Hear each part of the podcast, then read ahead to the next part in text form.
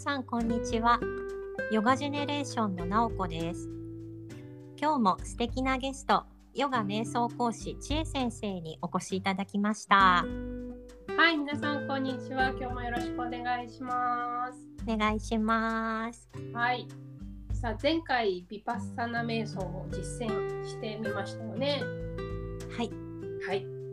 でそのちょっと感想を聞いておきたいなと思うのでなおちゃんどうでしたか？やってみて。こう意識が飛んだ先をラベリングするっていうワークというかそれを瞑想中続けていてうんうん例えば音がしたらその音に感覚っていうラベルをつけたりとかうん何かこう目を閉じているんだけれどもちょっと光を感じるまぶたの裏側に光を感じるのに気がいってるなって思ったらそれも感覚だなとかうん。そのラベルをこう貼ることによってそこから先に進みにくくなるっていうのをすごく感じました。なるほどなるほうんうんうん。ど、いいですね。いつもだったらそれがもうなんかああの車の音またあそこなんかこう大きい車が通ってんのかな。そうそうそうそうなんですよ。その車があの何の車かとか、まあ、どうでもいいはずなのにちょっと想像して今この ワゴンっぽかったなとか。郵便屋さんかなとかそういうどうでもいいはずなのにすっごいそこにこう意識がいってしまう、そうだようね、ん、戻ってくるのにすごい戻ってこようともせずにそこに居続けちゃうことが結構多かったりとか、そうそう、うん、していたんですけどそれがなかったなって思います。そうだよね。あのその居続けるっていうかもうなんか自動だもんね。オートマチックに展開していってる、気がついてないぐらいだもんね、そそうれではたと気がついてあーってなって、まあ、瞑想中にもあのたまにひどくストーリー展開をすることがあるうんうん時はあるので,で、はい。それであのちょっと経ってからあものすごい展開させてたって気がついて で一回呼吸に戻ってくるとかっていうことはしなくないですようんね。うんうんうん。もちろんサマタでもそれはあるしヴィパッサナでもそのストーリー展開をするっていうことはあるけどそれもヴィパッサナの場合は、えーストーリー展開させないための策としてラベリングっていうのを一つ前回は提案してみたんだけど、はい。うん、もちろん音今光って出てきましたよね。うん。で例えばこう自分の中から浮かんでくる思考とかありませんでした？はい。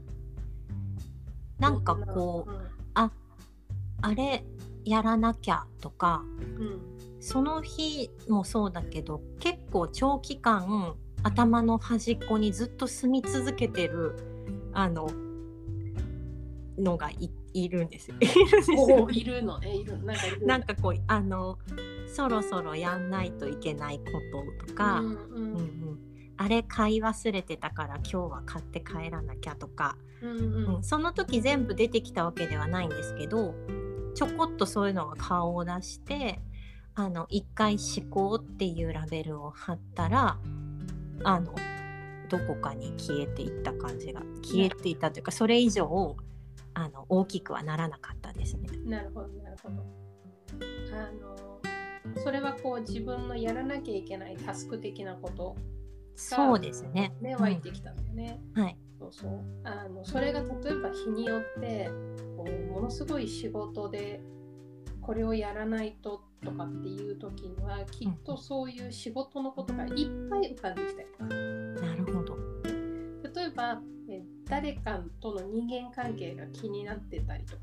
する時はそのことばその人の顔とかその人との間に起きた事柄とかがものすごいこう浮かんできたりとか。うんうん。でビパッサナって実はそうやって自分の中で気になってることを客観視しながらあ私気になってんだやっぱりっていう自覚をするそれを客観的に見るっていうこともできると思うのね。へえ。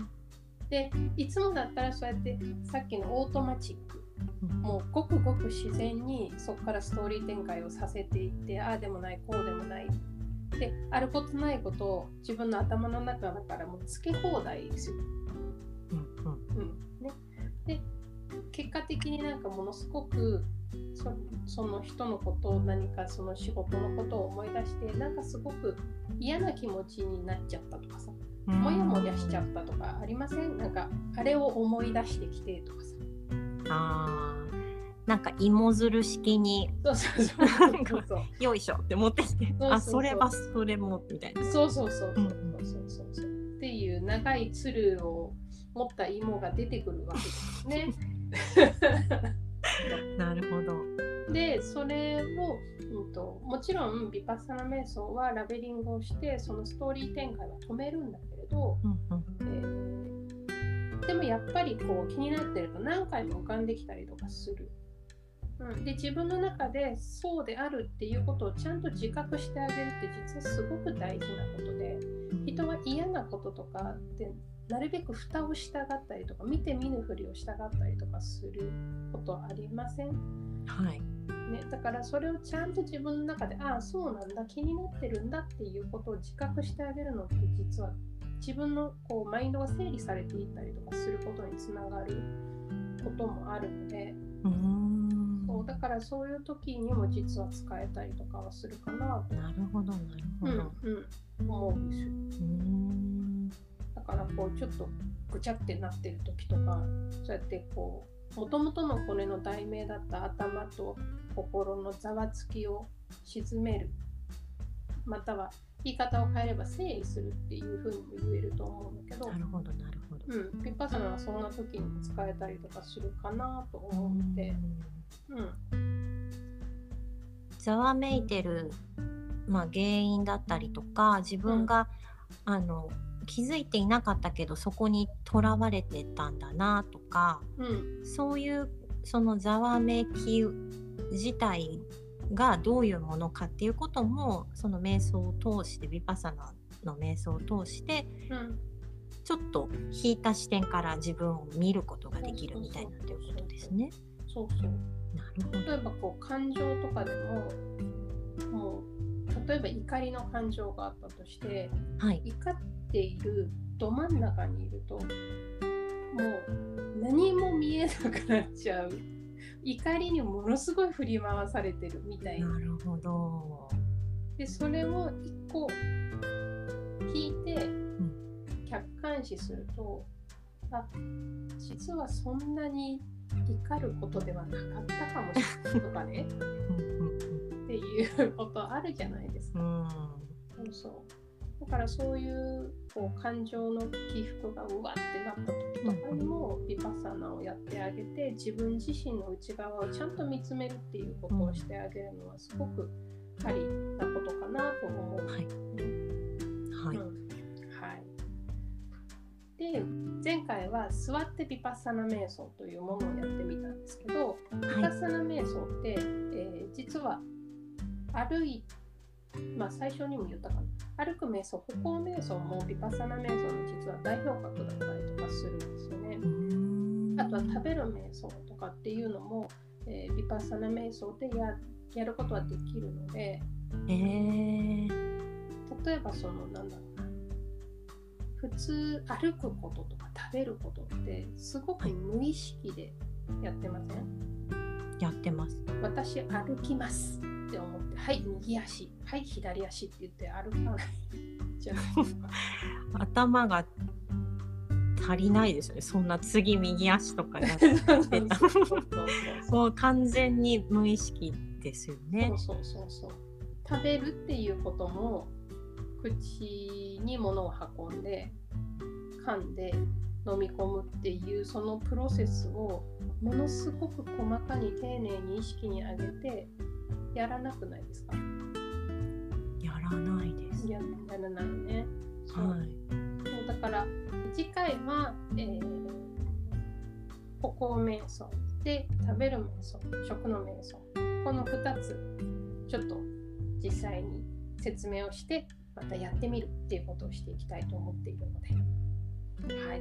面白そうです。いや面白いと 座ってやる以外のバリエーションがはい。体験できるんですね、そうですね。はい。なのでお楽しみに。はい。はい。では次回のトークもお楽しみに。ありがとうございました。はいありがとうございました